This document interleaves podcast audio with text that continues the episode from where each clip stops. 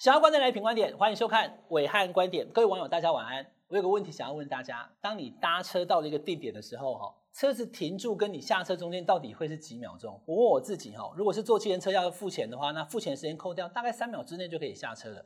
但是偏偏有一个人有种收金枪，他在车上待了整整三十八秒，没有跟你开玩笑哦，直接来看这段影片。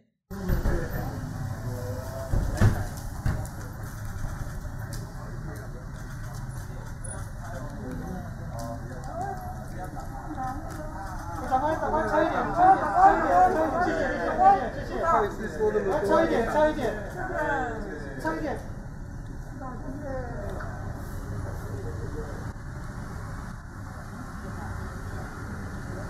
这里比较紧。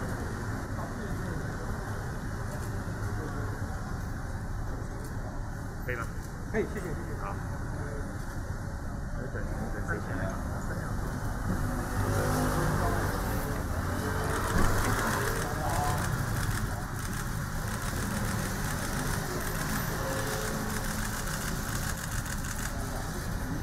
不是开玩笑啊，这是八月三十号的实景啊。当天早上八点半，孙昌院长要视察 CDC 指挥中心，他的车子靠近指挥中心后，你可以看到哦，现场有人在喊哦，快点，快点，快点！好，我先跟大家讲哈，我现在没有办法确认喊话的人是谁，是工作人员还是那些要拍摄的摄影大哥，请那些官员快一点，不然挡到孙昌的镜头，我们不知道哈。但是有人喊快一点哦，一喊以后，官员也紧张了哈，包含谁？你可以看得出来，负责官陈宗彦，还有这一个哈台大的教授张尚淳，还有谁？还有罗秉成啊，罗秉成。政委也早就在现场 stand by 了，然后周志浩，你注意看哦，这个疾管署的署长周志浩，他站在那边，一分一秒的过去，已经过了二十秒了，怎么奇怪苏院长没有要下车？千万想啊，哈，是不是陈时中部长没来哈？你注意看，周志浩署长赶快拿出手机，他不是接电话哦，他是拿出手机还把它划开，赶快拨电话，get it get it，好像是在叫谁啊？我不知道他是打给谁啦，看起来通知叫赶快某人赶快来的可能性蛮高的，就这样子过了三十八秒，三十八秒的期间，官员们个个。表情尴尬，但孙院长他就是不开门。终于在三十八秒之后，哎，门开了，孙院长下来。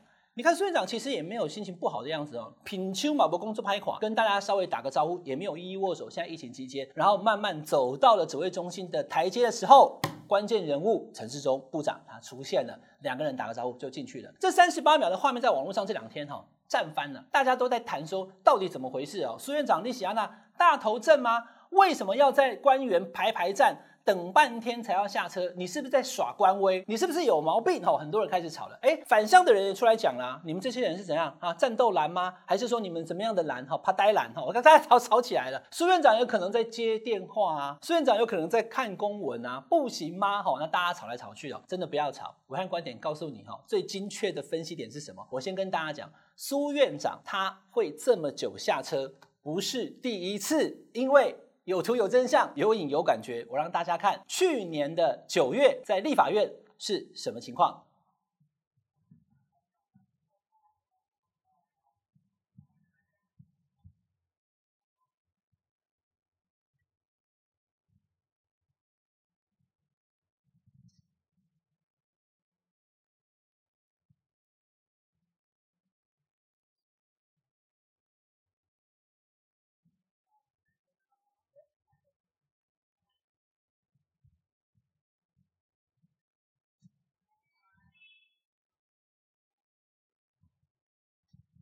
这是去年的九月二十九号，在立法院，孙昌院长他到立法院的时候，他要下车前的画面，大家有没有算过？我帮大家算了，三十秒了，三十秒钟，车子已经开到立法院的后门了。请注意哦，没有官员在等他，也没有任何人排排站，一堆记者等着访问。就这样，车子开到定点以后，院长他就是不下车，三十秒钟哎，不是只有一次哦，因为院长到立法院的画面还真的很多。再来你看，今年的三月十二号，二十秒钟。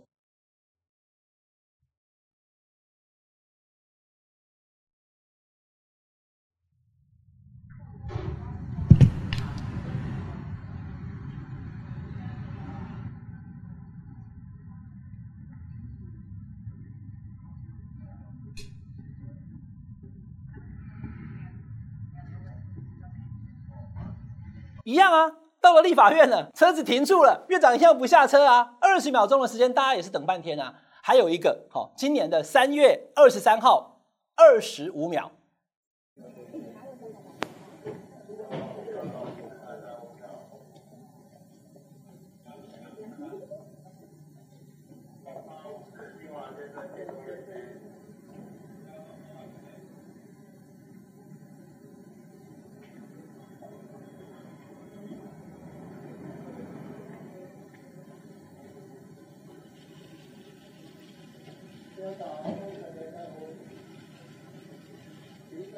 看完了刚刚这三个画面，就知道了哈。因为我们看到指挥中心等三十八秒，一定会觉得说孙昌院长有问题啊。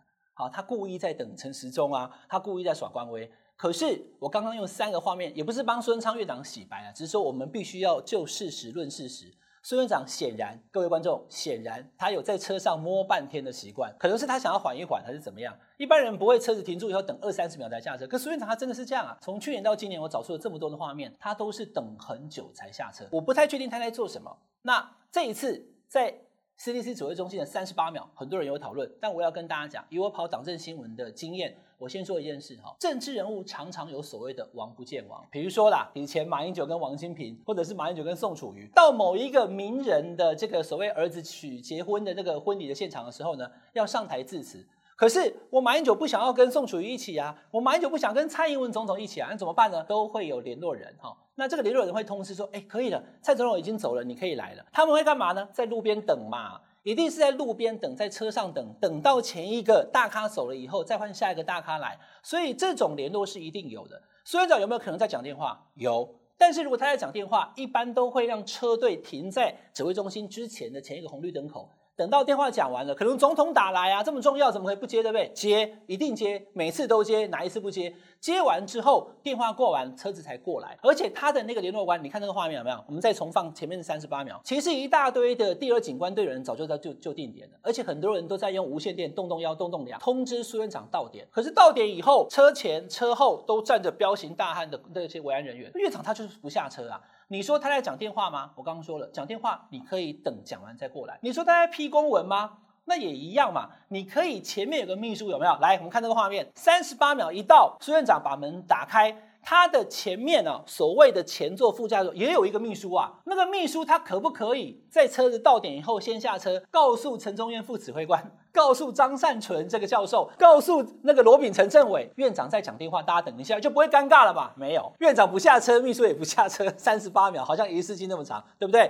我这样讲有没有道理？所以不管你是在讲电话还是在看公文，其实基本上呢，你都可以有适度的处理，晚一点再过来，或是跟大家知会一下，他就是不要。所以显然哦，苏院长这一次在指挥中心引起这么大的争议，我们就事论事，用影片说话。院长过去到立法院。没有官员在列队欢迎，也没有什么特别的情况的时候，他就是常常都要拖到二三十秒才要下车。可能啦，哈，这是苏院长的习惯。下次如果遇到他，我来问他哦，你到底写的写的熟下密了哈？但是这个媒体跟社会的观感不好，大家会觉得说院长为什么要拖这么久？所以很简单，其实院长呢就是到点以后把事情都做好再到点，到点以后就立刻下车。啊，我也不是乱讲，我刚刚讲指挥中心也讲立法院，对不对？就偏偏就有这个画面。今年五月十五号。也是到指挥中心，也是同样一台的黑色 Toyota 的院长坐车，一样是苏院长。你看一下五月十五的时候，他下车有多快？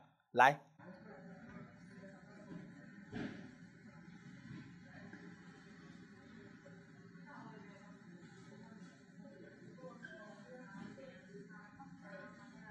有没有？三秒钟就开门啊！这样的苏院长是不是就不会被人家讨论他到底在干什么？苏院长在车上会摸很久，我刚刚用影片跟大家说的是他过去的习惯，但是他引起的观感不好。院长其实你可以不用在车上待这么久。这是这个礼拜的武汉观点，我们下礼拜再见，请大家订阅我们的品观点 YouTube 频道，记得要开小铃铛哦，拜拜。